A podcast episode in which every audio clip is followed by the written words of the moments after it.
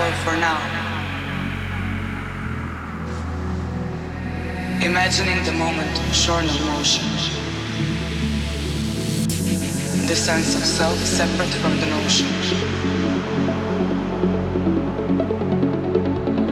The whole point of being is